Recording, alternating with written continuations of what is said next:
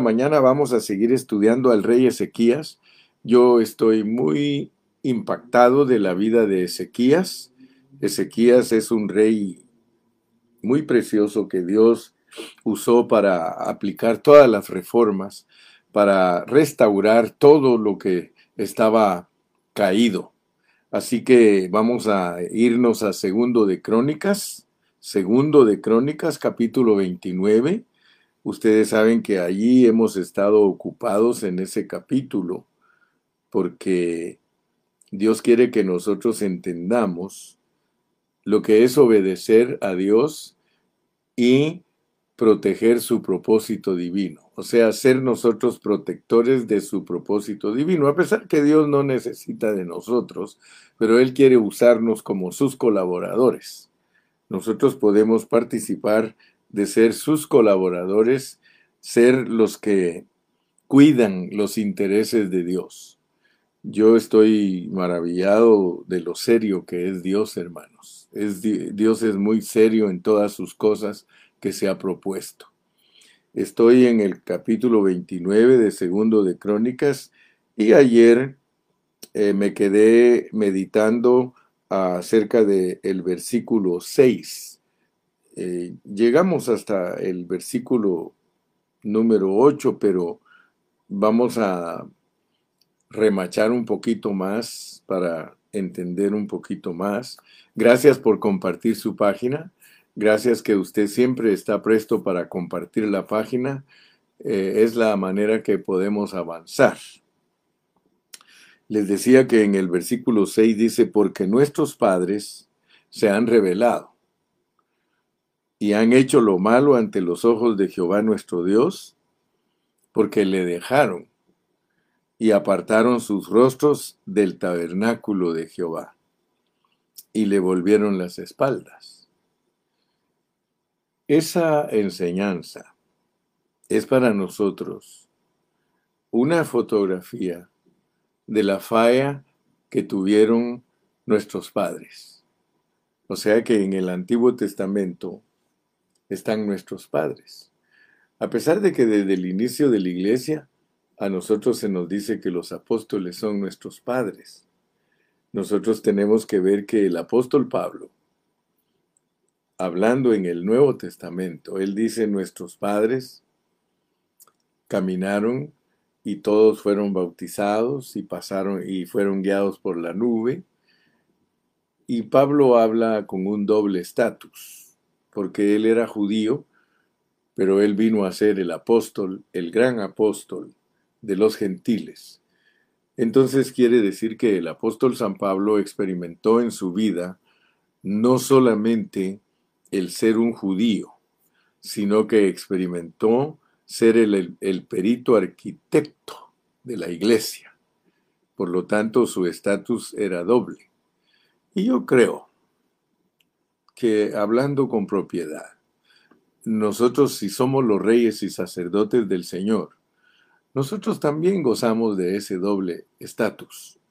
Solamente que nosotros no somos judíos literales porque no nacimos en el Medio Oriente, pero sí somos judíos espirituales porque somos nacidos eh, de la Nueva Jerusalén, que es lo más elevado, es la ciudad de Dios, es Nueva Jerusalén versus Vieja Jerusalén. La Vieja Jerusalén es la ciudad que está allá en el Medio Oriente, ahí está Jerusalén, pero la Nueva Jerusalén es una ciudad celestial, es una composición celestial. Por tanto, nosotros no solamente somos judíos espirituales, sino que también somos la iglesia. Tenemos el doble estatus.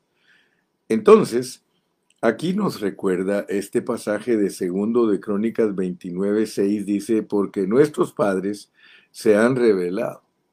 Fíjese que no seguir las normas de Dios para su tabernáculo es rebelarse contra Dios. O sea que el pueblo de Israel del Medio Oriente se rebelaron contra Dios porque le voltearon o le volvieron las espaldas al tabernáculo. Para Dios el tabernáculo es algo muy importante. todos los teólogos, todos los estudiantes de la Biblia estudian el tabernáculo y el templo porque son los componentes de la tipología de Dios para entender nosotros la realidad nuestra en el Nuevo Testamento. Porque la realidad es que el Señor Jesucristo es el tabernáculo, el Señor Jesucristo es el templo, pero al hacernos nosotros uno con Cristo, nosotros somos también el tabernáculo y nosotros somos también el templo. Entonces es muy importante entender ese principio. Para Dios, hermano, para Dios, querido hermano, para Él el tabernáculo es algo importantísimo porque el tabernáculo es su encarnación. O sea que cuando uno estudia en el Antiguo Testamento el tabernáculo, uno debe de darse cuenta que esa es una figura de la encarnación de Cristo. Por eso es que Juan 1.14 dice, y aquel verbo tabernaculizó entre los hombres. O sea que el tabernáculo de Dios es Cristo Jesús, pero el tabernáculo agrandado como el templo, porque el templo es un agrandamiento del tabernáculo es, el tabernáculo creciendo. El tabernáculo creciendo se vuelve el templo y el templo creciendo se vuelve una ciudad, se vuelve la nueva Jerusalén. Esa es una enseñanza muy básica para todos nosotros los creyentes. Entonces, pensemos por un momento, cuán importante era para Dios el tabernáculo que cuando su pueblo lo despreció, porque despreciar el, tabernáculo es despreciar a Cristo, es no tener un entendimiento de lo que es Cristo. Por eso era tan serio el voltear la espalda al tabernáculo, porque habían mandamientos que se desarrollaban alrededor del tabernáculo.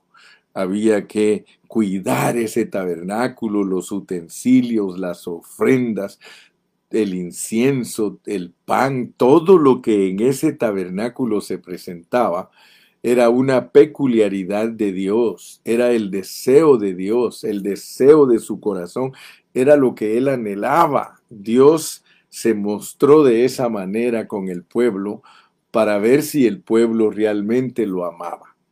Y él se dio cuenta que los que lo amaban se ocupaban en el oficio del templo tanto que Dios muestra claramente el sacerdocio y muestra el sacerdocio y el servicio, ¿verdad? Porque tiene sacerdotes y tiene levitas.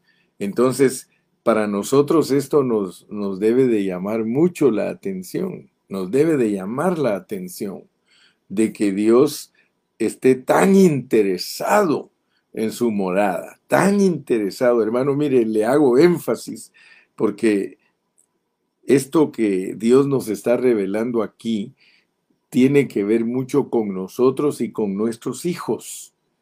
Fíjese que a veces uno se olvida de sus hijos y, Dios nos ha incluido a todos nosotros con nuestra esposa y nuestros hijos.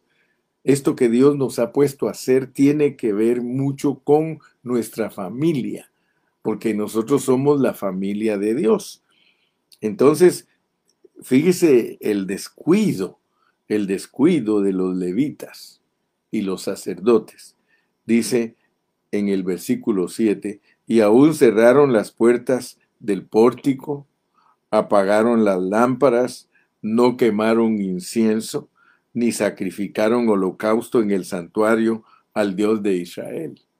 Era tan importante, hermano, y perdóneme que insista, pero era tan importante cumplir el servicio del santuario de Dios. Fíjese que el santuario que Dios les mandó a los israelitas que hicieran es una réplica, es una copia del santuario verdadero en los cielos. O sea que aquí no estamos haciendo cosas meramente humanas.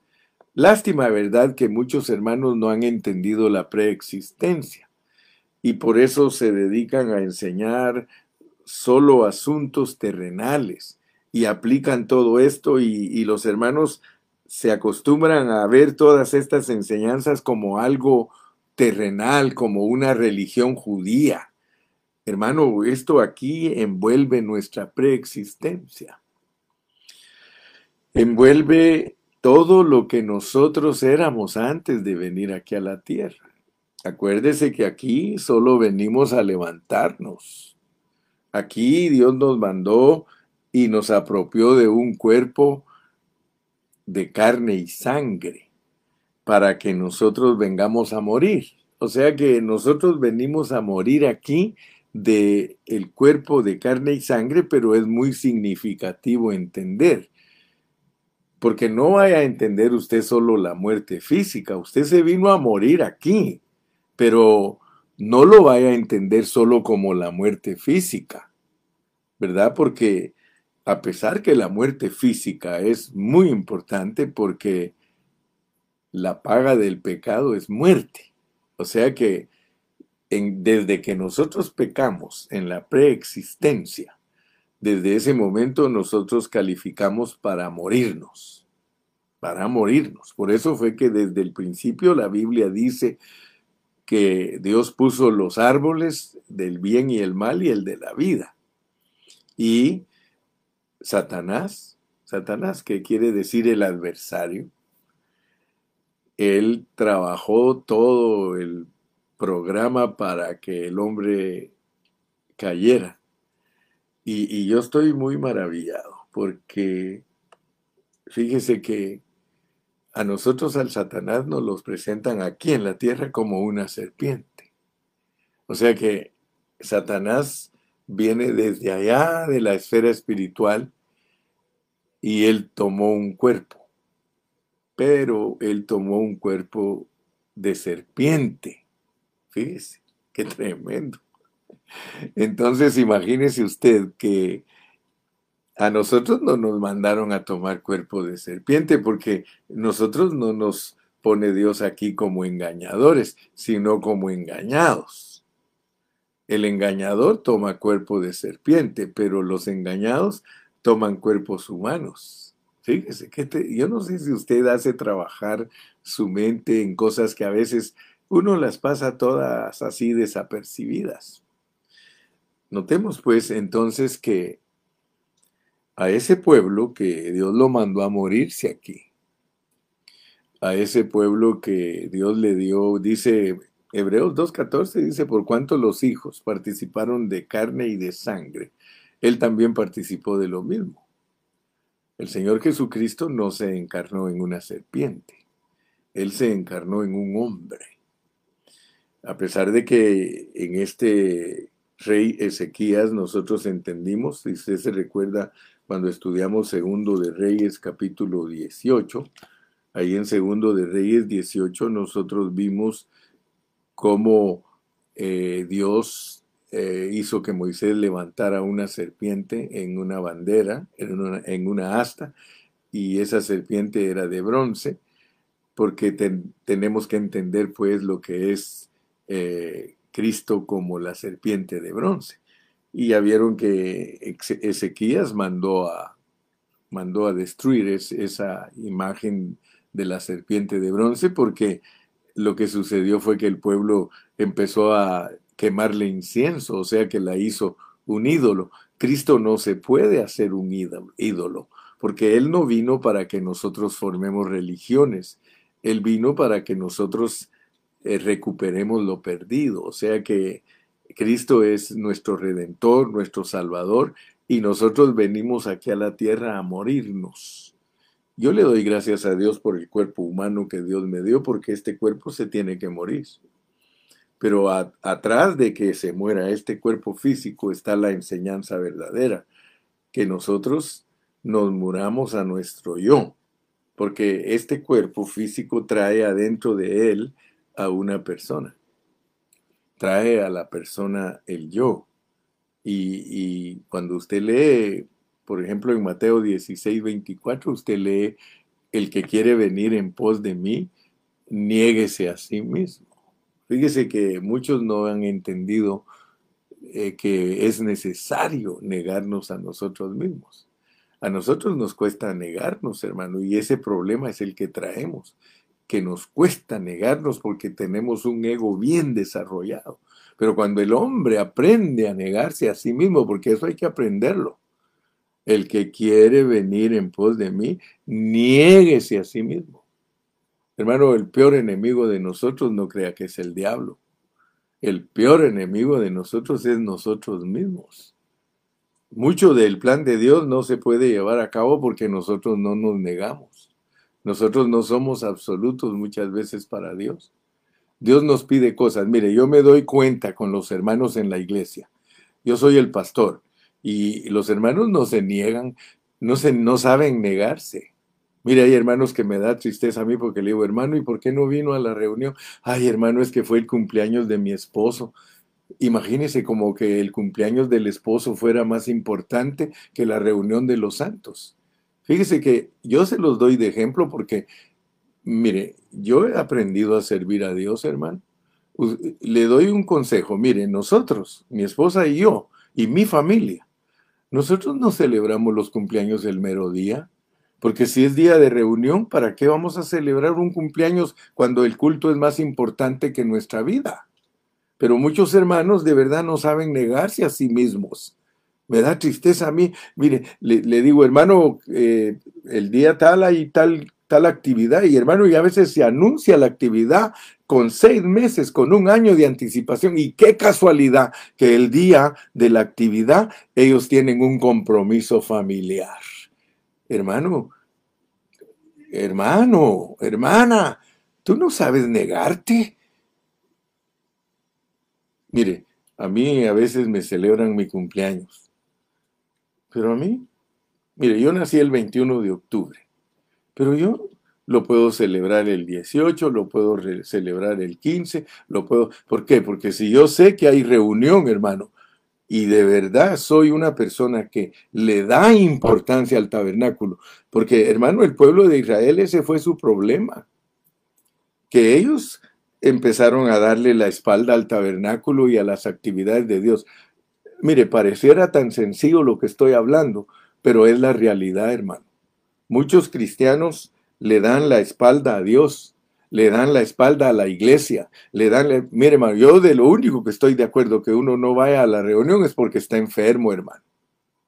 Pero cambiar la reunión por una cena, cambiar la reunión por una festividad, cambiar la reunión por un placer, hermano. Eso es vender nuestra primogenitura por un plato de lentejas. La vida de un cristiano es para la iglesia, hermano. La iglesia es lo más importante para nosotros porque la iglesia es Cristo, hermano. La iglesia es el tabernáculo. Y mire, no es que uno quiera a la fuerza tener a los hermanos, porque lo que menos yo quiero es tener a la fuerza a los hermanos. Por eso les predico con claridad la palabra de Dios, para que ustedes no estén a la fuerza, sino que estén allí por convicción, hermano, por convicción. Mire, hay hermanos que se van a vivir a otros lados y dejan la reunión de los santos donde Dios los bendice y pasados los años, ¿qué pasó? ¿Qué pasó pasados los años? Aquí se lo voy a leer ahorita. Aquí se lo voy a leer qué es lo que le pasa al que descuida las cosas de Dios. Primero que todo, yo quiero que usted sepa que descuidar la vida de la, iglesia, de la iglesia trae la ira de Dios. Trae la ira de Dios. Mire, mire cómo dice pues y aún cerraron las puertas, estoy en el versículo 7 de segundo de Crónicas 29, y aún cerraron las puertas del pórtico, que ayer le expliqué lo que es cerrar las puertas del pórtico. Apagaron las lámparas, ya le expliqué lo que es apagar las lámparas. No quemaron incienso, ya le expliqué lo que es no quemar incienso. Ni sacrificaron holocausto en el santuario del Dios de Israel, ya le expliqué lo que es eh, presentar holocausto en el santuario. Pero mire, por tanto, por tanto, ahora viene pues, ahora viene el enojo de Dios. Asústese pues, porque muchos hermanos son bien livianos en su vida cristiana.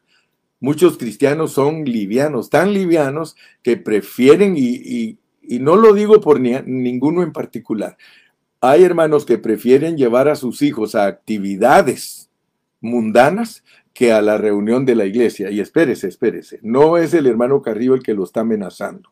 No es el hermano Carrillo el que le está poniendo a usted estas cosas sobre la mesa para que usted tenga miedo. No, hermano, sino para que usted sea reverente delante de Dios. Mire, mire, por tanto, por tanto, en el Congreso se oye esta expresión, hermano. Si usted va a una reunión de los diputados, los diputados presentan una ley ante los demás diputados. Usted sabe que en todas las naciones hay un Congreso. Es uno de los tres poderes que rigen las naciones. Y allí en ese Congreso están todos los diputados. Y ellos son encargados de presentar iniciativas de ley que les da el pueblo. El pueblo trae sus peticiones a sus representantes, que son los congresistas. Mire, en muchos países, países no funciona correctamente la política. Muchos ciudadanos ni siquiera quieren saber nada de los políticos porque no, quieren, no creen en ellos, están corruptos, etcétera, etcétera. Pero ah, vamos a hablar de lo correcto. Lo correcto en un Congreso es que el pueblo le presenta a su representante, al diputado de su, de su distrito, la petición de lo que el pueblo quiere, porque el pueblo debe ser respetado, el pueblo es el que manda, ¿ok? Entonces, ese diputado agarra de su distrito la petición de, del pueblo y lo presenta en el Congreso y se llama iniciativa de ley. Esa iniciativa de ley la discuten, ellos la discuten y luego que ya la han entendido qué es lo que quiere el pueblo, lo someten a votación. Entonces ya cuando usted oye que si son 160 diputados, en Guatemala son 160, en El Salvador son 60, aquí en Estados Unidos 400 y pico, ¿ok? O 700, yo no me sé bien el número, así que usted averigüe ahí en el Google cuántos diputados y senadores tiene el Congreso para representar a todos los estados de Estados Unidos. Ok, entonces ellos discuten y aprueban la ley. Y cuando ya la aprueban y la ley dice, por tanto, por tanto. Por eso yo quiero que usted sepa cómo habla Dios en su palabra. Después que nos dice desde el versículo 1, comenzó a reinar Ezequías siendo de 25 años y reinó 29 años en Jerusalén. El nombre de su madre fue Abías, hija de Zacarías, e hizo lo recto ante los ojos de Jehová conforme a todas las cosas que había hecho David su padre. En el primer año de su reinado, en el mes primero, abrió las puertas de la casa de Jehová e hizo venir a los sacerdotes y levitas y los reunió en la plaza oriental.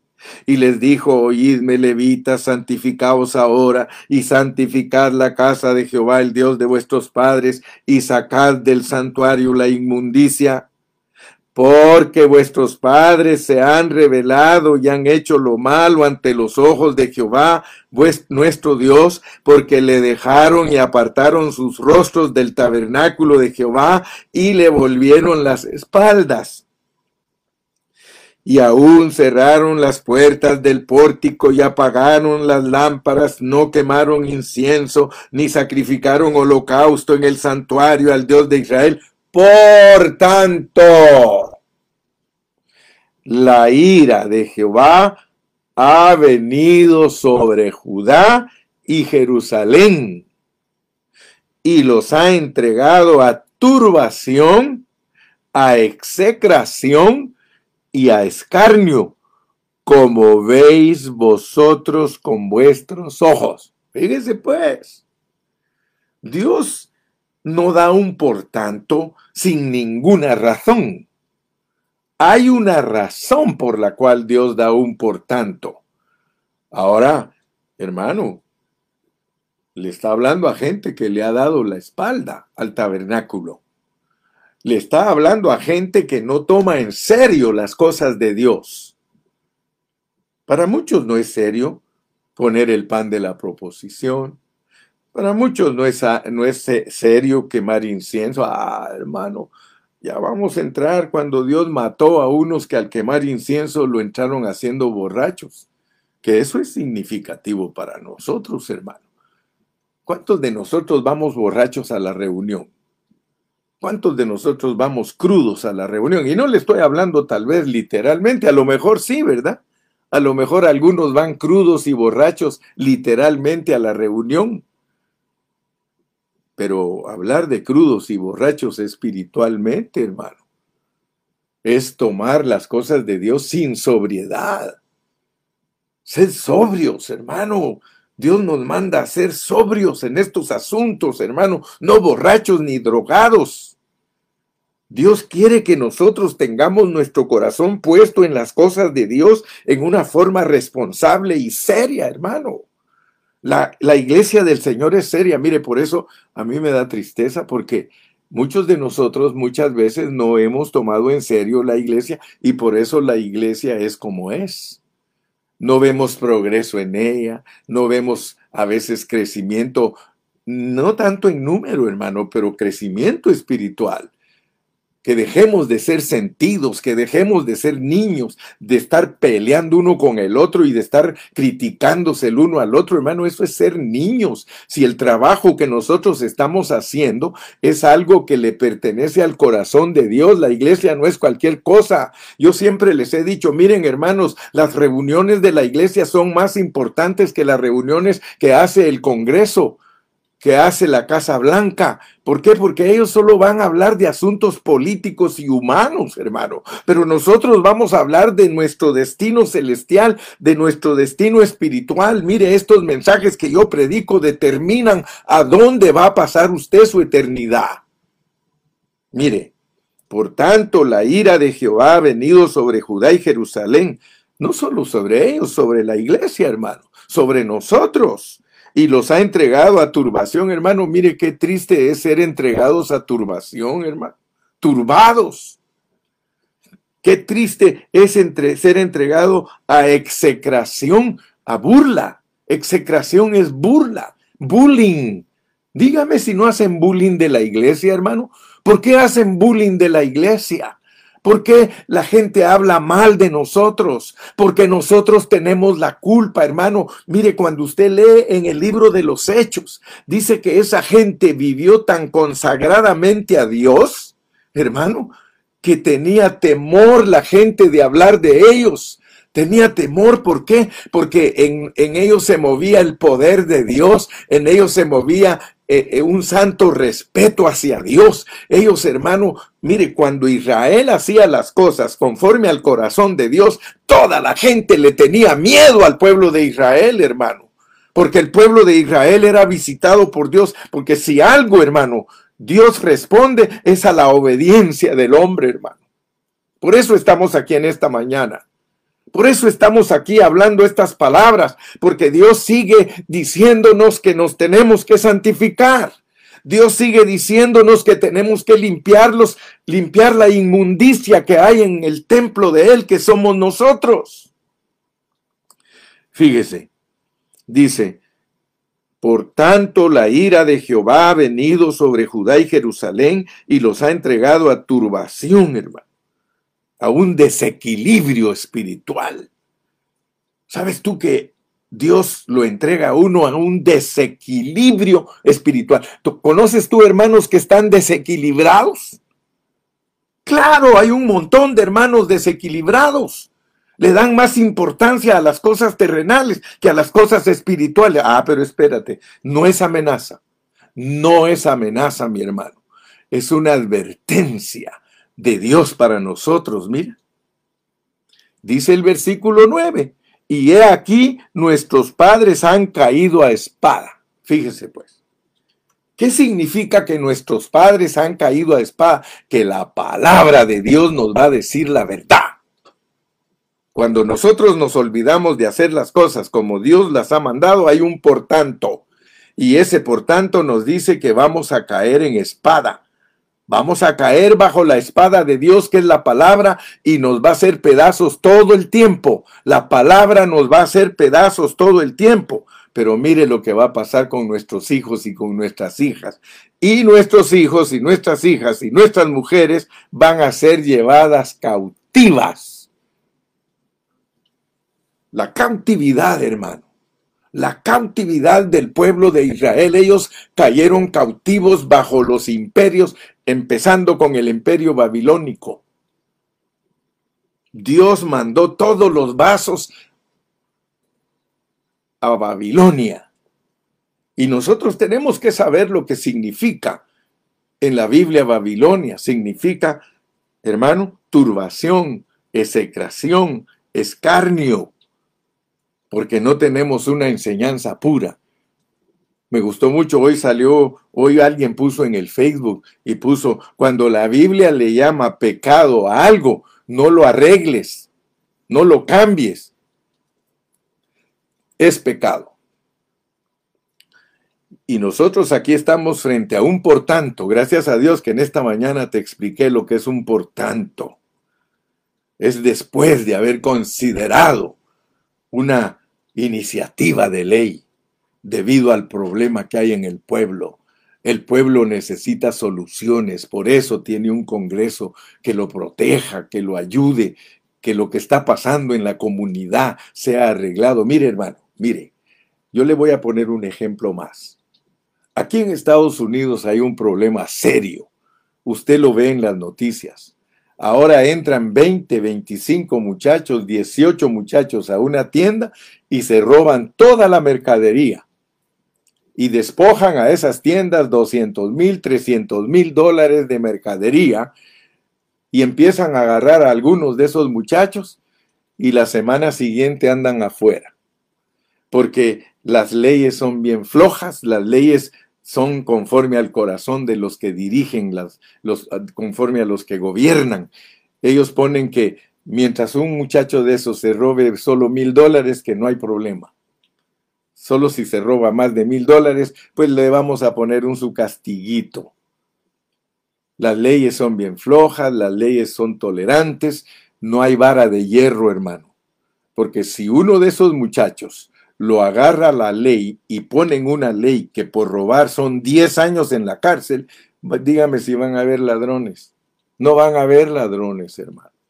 Entonces Dios aquí nos dice que el mal comportamiento espiritual nuestro de menospreciar lo que es la iglesia, hermano, nos va a llevar a perder a nuestros hijos y nuestras hijas y nuestras esposas. Por eso le decía que a mí me da tristeza cuando los hermanos no saben lo que es la reunión de los santos, no saben lo que es la vida de la iglesia, la cambian la vida de la iglesia y la reunión de los santos por puros placeres que no saben negarse, no saben negarse.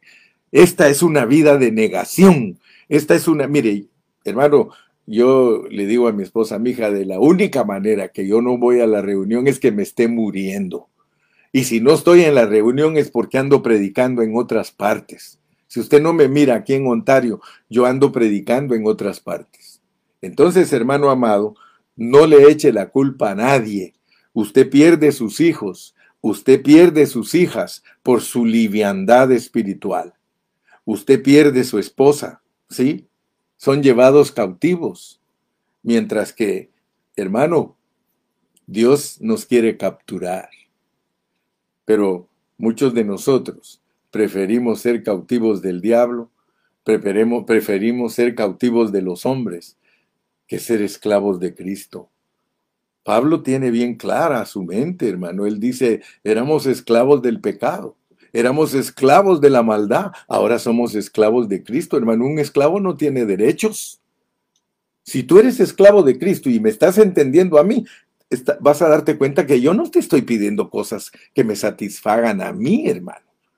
Yo te estoy pidiendo cosas que satisfagan a nuestro Padre Celestial. ¿O no estás interesado en satisfacer a tu Padre? ¿No estás motivado a servirle a Dios con todo tu corazón? Dice que sin fe es imposible agradar a Dios. Sin fe es imposible agradar a Dios. Una persona de fe, hermano, tiene toda su confianza en Dios, toda su visión es Dios, su círculo es Dios, su centro es Dios, su circunferencia es Dios, todo es Dios, hermano. Aleluya. Ok. Ahora fíjese pues, después del por tanto, se nos muestra las consecuencias. lo que nosotros podemos traer como la ira de Dios sobre nosotros por no cuidar las cosas de Dios en una forma responsable. Sigamos leyendo. Versículo número 10. Ahora pues, ahora pues, yo he determinado hacer pacto con Jehová, el Dios de Israel. Está hablando Ezequías. Por eso te digo, cada mensaje, escúchalo completo y date cuenta lo que yo estoy poniendo, lo que significa ser un Ezequías, lo que es ser un Ezequías. Ahora pues yo he determinado, se negó, se negó. Aquí está la negación, hermano. Y fíjese que ese asunto de la negación, usted tiene que analizarlo, porque si no, el Señor Jesucristo no lo pidiera. Si Cristo no dijera, el que quiere venir en pos de mí, niéguese a sí mismo, si Cristo no lo dijera, hermano, significa que nosotros no tendríamos problema en nuestro ego. Pero Cristo sabe que nosotros tenemos problema en nuestro ego. ¿Sí? Le voy a compartir un poquitito y con eso voy a terminar esta parte, porque dice, Ahora pues yo he determinado hacer pacto con Jehová, el Dios de Israel, para que aparte de nosotros el ardor de su ira. Es muy importante, hermano, que Dios aparte el ardor de su ira de nosotros. Pero para que lo aparte tenemos que negarnos a nosotros mismos. Mire, todos nosotros los que estamos aquí en Estados Unidos, nosotros venimos de países latinos. Yo le voy a hablar de mi experiencia. Usted sabrá cuál es su experiencia. Yo vine de Guatemala. Si usted me pregunta a mí, hermano Garrigo, ¿cuántos años vivió usted en Guatemala? Porque yo viví en Guatemala 25 años, desde que nací hasta que cumplí 25 años. Yo me vine de Guatemala jovencito. Ahora tengo, voy a cumplir 72. Este año yo cumplo 47 años de vivir aquí en Estados Unidos. Pero, ¿por qué le estoy hablando de esto? Porque quiero que sepa lo que es negarse a sí mismo. Mire, cuando yo estaba joven, y yo sé que algunos que tienen la edad mía, a nosotros nos dicen personas de la tercera edad. Yo me recuerdo, cuando yo estaba jovencito, me crié en una familia pobre. Y nosotros comíamos, siempre comí, quizá de todos mis 25 años, quizá una noche me fui a acostar sin comer. Solo una noche en 25 años, eso no es nada porque hay quienes ayunan 15 días, hay quienes han ayunado hasta 40 días. O sea que no comer una noche no es nada en 25 años. Pero yo me recuerdo que era tan feliz tan feliz que hasta teníamos un dicho, ¿cómo estás? Aquí feliz como una lombriz. Yo no sé cómo cuál es la felicidad de las lombrices, pero ese dicho usábamos, feliz como una lombriz y tranquilo como Camilo. Esos eran nuestros dichos. Me acuerdo que mi mamá nos preparaba unos frijolitos que nosotros le llamábamos bautizados o sea que eran frijolitos parados, pero fritos. Quemaban la cebollita y luego tiraban la cebollita ya medio quemadita y el, la mantequita de puerco agarraba un sabor de cebollita y luego el frijol agarraba otro sabor sabroso que parecía chicharroncito. Y nosotros comíamos eso tan felices, nos daban tortillitas y las mojábamos en los frijolitos y éramos felices, hermano. Y uno sentía ese alimento tan delicioso, tan sabroso, Tu experiencia puede ser otra, tu experiencia puede ser que estabas allá al lado de mamá haciendo tortillas a mano y que le echaba un poquito de sal y un poquito de chile y, o un poquito de queso y así le daban a los niños, le daban un macho, le decían que dale un macho al niño y era que la tortillita recién hecha le echaban un poquito de queso y la apachurraba toda la mamá y se la daba al niño y el niño se comía. Bueno, la cosa que estoy contándole esto por una razón porque el Señor quiere que aprendamos a negarnos a sí mismos, porque aquí hay una negación. Mire, ahora pues yo he determinado hacer pacto con Dios de Israel para que aparte de nosotros el ardor de su ira. Por eso estoy tomando este versículo como una decisión de negarse a sí mismo.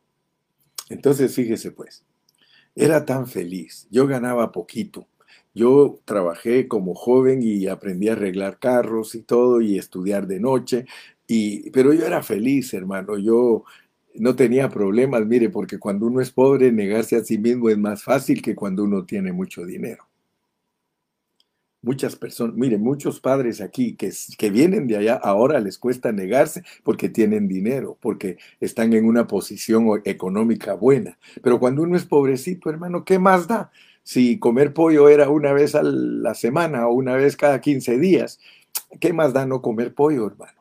Si, el pollo lo probábamos cada dos semanas, la carne, carne asada, hermano. ¿Cuándo una familia bien pobrecita se come un, un pedacito de carne asada, hermano?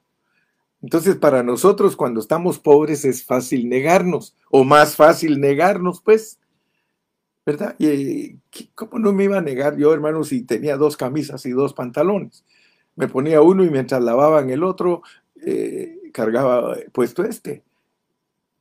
Entonces para mí era fácil negarme porque decía mi mamá, mi hijo, pues hoy no tuve tiempo de ir a lavar, así es de que eh, tres días con el mismo pantalón y con la misma camisa. Calzoncillo, eh, tal vez unos dos o tres teníamos y teníamos que estar también cambiándonos calcetines, lo mismo. Entonces para nosotros era fácil negarnos. Para mí era fácil negarme. Mi hijo, hoy no hay choricito. No hay pena, mamá, esperamos. Y cuando ese choricito llegaba después de tres semanas para comer un choricito que apenas los hacían, hermano, así pequeñitos, y comerlos con tortillita, hermano. Y ese. Entonces para, para uno es fácil negarse cuando uno es pobre. Quiero decirle que muchos hermanos aquí en Estados Unidos, aun cuando vienen de ese trasfondo, pero ahora ganan mucho dinero. Ahora tienen dinero, hermano. Ahora pueden comprarle a sus hijos cosas. Mire, ahora tienen el problema que no se pueden negar. ¿Pero por qué no se pueden negar? Porque les creció el ingreso. Les creció. Y sus hijos, sus hijos que no experimentaron lo que ellos experimentaron. Mire, mis hijos no experimentaron lo que, lo que yo experimenté. ¿Y sabe qué me dicen mis hijos a mi papá? Ya no viva esas ilusiones o desilusiones, ya no las viva. Nosotros estamos en Estados Unidos. Sí, mi hijo le digo, pero ustedes tienen que aprenderse a negar también. Porque ahora, ¿qué es lo que pasa? El papá ahora gana bien, el hijo no se niega porque el hijo se da cuenta que su papá tiene. Mire, si mi, nieta me acuerdo que me decía, eh, papá, papito, regáleme tal cosa. Le decía, mi hija, hoy no tengo. ¿Sí tiene?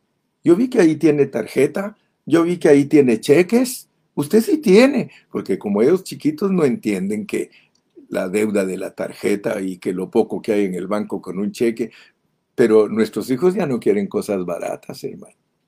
Yo me conformaba con un par de guaraches, hermano. Mire, yo llegué a usar zapatos que allá con nosotros los hacían de la llanta. Ya cuando la llanta está vieja le cortaban todo lo que es la, la parte de los lados de la llanta y de eso allí hacían guaraches hacían zapatos. Tenía uno a veces un zapato que había comprado y que le estaba poniendo abajo llanta porque ese zapatito todavía estaba bueno de arriba. Hay veces que ni servían y de arriba se arruinaban, pero uno sabía negarse. Ahora usted le dice a su niño, eh, mi hijo, hoy no tengo. ¿Cómo que no tienes si todos los días vas a trabajar? A mí me vas a comprar unos, ¿cómo se llaman en, los zapatos esos? Los shakers. A mí me vas a comprar, ¿cómo se llaman, hermana Carrillo? Nikes. O, Nike, no sé cómo le dicen, ¿verdad? Los Nikes. O usted sabrá qué mejores El, el, hijo suyo ya no le tolera que le compre un pantaloncito de mezclilla. Él quiere uno que esté con hoyos y roto porque ese es de marca y es más caro. Todo roto. A nosotros nos daba vergüenza andar con pantalones rotos. No, ellos no. Ahora su filosofía es otra. Ellos eh, andan con pantalones rotos, pero no porque esos pantalones representan una pobreza, sino porque el que quiere comprar un pantalón de esos rotos es caro porque las marcas que los hacen, los hacen especialmente con esos agujeros.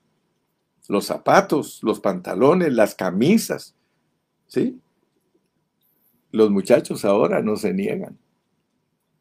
¿Y qué pasa con usted? Usted tiene que aprender a mantenerles sus gustos. Y usted dice, bueno, estos mis hijos sí que... Pero lo más tremendo, hermano, lo más tremendo es que así como no nos negamos para las cosas materiales, tampoco nos negamos para las cosas espirituales. Eso es lo que está viéndose aquí en esta enseñanza. En esta enseñanza nosotros tenemos que llegar a un punto de decir, ahora pues, después del por tanto, Primero nos dan la explicación, luego el por tanto al ver la condición y ahora dice, ahora pues yo he determinado hacer pacto con Jehová, el Dios de Israel, para que aparte de nosotros el ardor de su ira. Dios está enojado, hermano. Dios está enojado con su iglesia. Claro que está enojado con su iglesia. ¿Por qué los tiene a todos en desequilibrio espiritual? ¿Por qué los tiene a todos en execración? ¿Por qué se burlan de la iglesia? Porque hay escarnio para la iglesia. Porque nosotros, nosotros hemos dado lugar al menospreciar las cosas de Dios. Yo espero, hermano, en esta mañana que Dios te hable a ti. Está bien que pases, yo siempre te, he dicho, trabajas duro, está bien que pases, pero no les des a tus hijos a rienda suelta. Una vez al año está bien, agarras vacaciones, dos veces al año está bien, quizás hasta tres. Pero tienen que también aprender a negarse nuestros hijos, hermano. Tenemos que enseñarles, porque si no los enseñamos a que se nieguen en las cosas materiales, mucho menos se van a negar en las cosas espirituales.